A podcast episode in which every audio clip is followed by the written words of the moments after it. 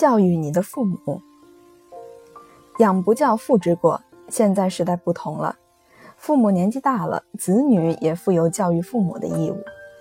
话说起来好像有一点刺耳，而事实往往却是这样。吃到老，学到老。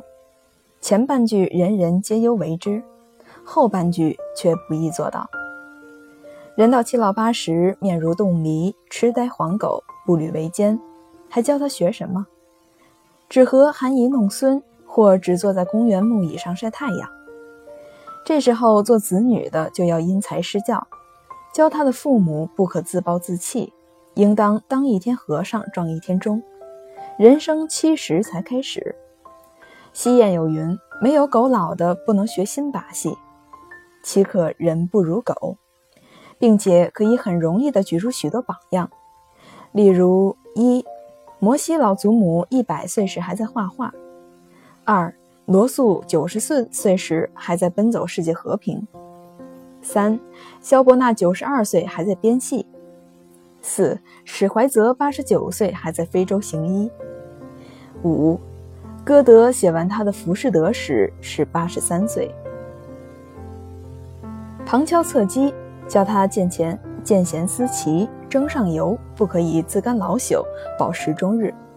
游手好闲，好吃等死，就是没出息。年轻人没出息，犹有指望，指望他有朝一日圈回自心。上了年纪的人没出息，还有什么指望？二辈子。孩子已经长大成人，甚至已经生男育女，在父母眼中，他还是孩子。所以，老来子采衣于亲，仆地做儿啼，算是孝行。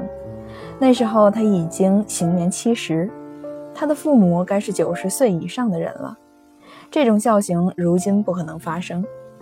如今的孩子翅膀一硬就要远走高飞，此后男婚女嫁，小两口子自成一个独立的单位。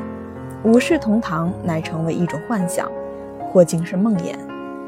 现代子女应该早早提醒父母老境如何打发，以早为之计；告诉他们如何储蓄，以为养老之资；如何锻炼身体，以免百病丛生。最重要的是要他们有心理准备，需要自求多福，颐养天年，与儿女无涉。俗语说。一个人可以养活十个儿子，十个儿子养不活一个爸爸，那就是因为儿子本身也要养活儿子，自顾不暇，既要承上又要启下，忙不过来。十个儿子互相推诿，爸爸就没人管了。代沟之说有相当的道理，不过这条沟如何沟通，只好潜移默化，子女对父母来便耳提面命。上一代的人有许多怪习惯，例如父母对于钱的方式，就常不为子女所了解。年轻人心里常嘀咕：“你要那么多钱干什么？一个钱也带不了棺材里去。一个钱看得像斗大，一串串的穿在肋骨上，就是舍不得摘下来。眼前着，眼瞧着钱财越积越多，而生活水准不见提高，嘀咕没有用。”要事实上逐步提示新的生活模式。看他的一把座椅缺了一只脚，垫着一块砖，勉强凑合，你便不妨给他买一张转椅、躺椅之类，看他肯不肯坐。看他的衣服捉襟见肘、污渍斑斑，你不妨给他买一件松松大大的夹克，看他肯不肯穿。这当然不免要破费几文，然而这是个案研究的教学法，教具是免不了的。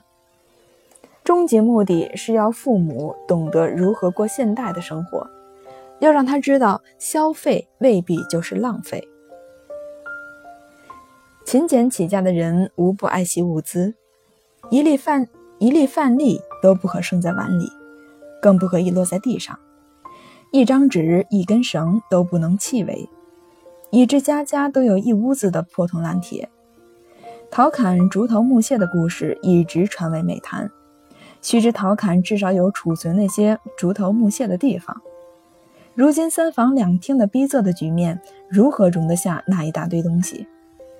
所以做子女的在家里要时不时地负起清除家里陈年垃圾的责任，要教导父母莫要心疼，旧的不去，新的不来。我们中国人一般没有立遗嘱的习惯，尽管死后子女打得头破血出，或是把一张楠木桌锯成两半以便平分，或是缠诵经年丢人现眼，就是不肯早一点安排清楚。其原因在于会言死，人活着的时候称死为不会或不可会，那意思就是说能会时则会，直到翘了辫子才不才不再会。逼父母立遗嘱，这当然使不得；劝父母立遗嘱也很难启齿。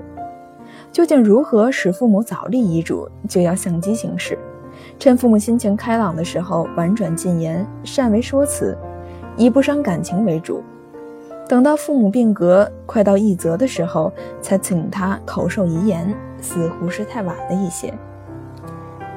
教育的方法多端，言教不如身教。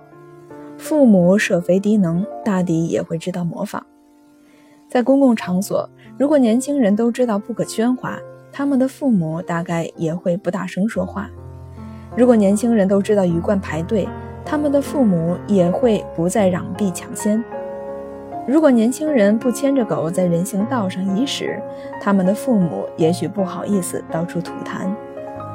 种种无言之教影响很大，父母教育儿女。儿女也教育父母，有些事情是需要解释的，例如中年发福不是好现象，要防止高血压，要注意胆固醇等等。有些父母在行为上犯有错误，甚至恶行重大，不堪造就。为人子者也负有教育的责任。子曰：“事父母，己见，见志不从，又敬而不讳，劳而不怨。”这就是说，父母有错要委言劝告，不可不管；他不听，也不可放弃不管，更不可怨恨。当然，更不可以体罚。看父母那副孱弱的样子，不足以挡尊权。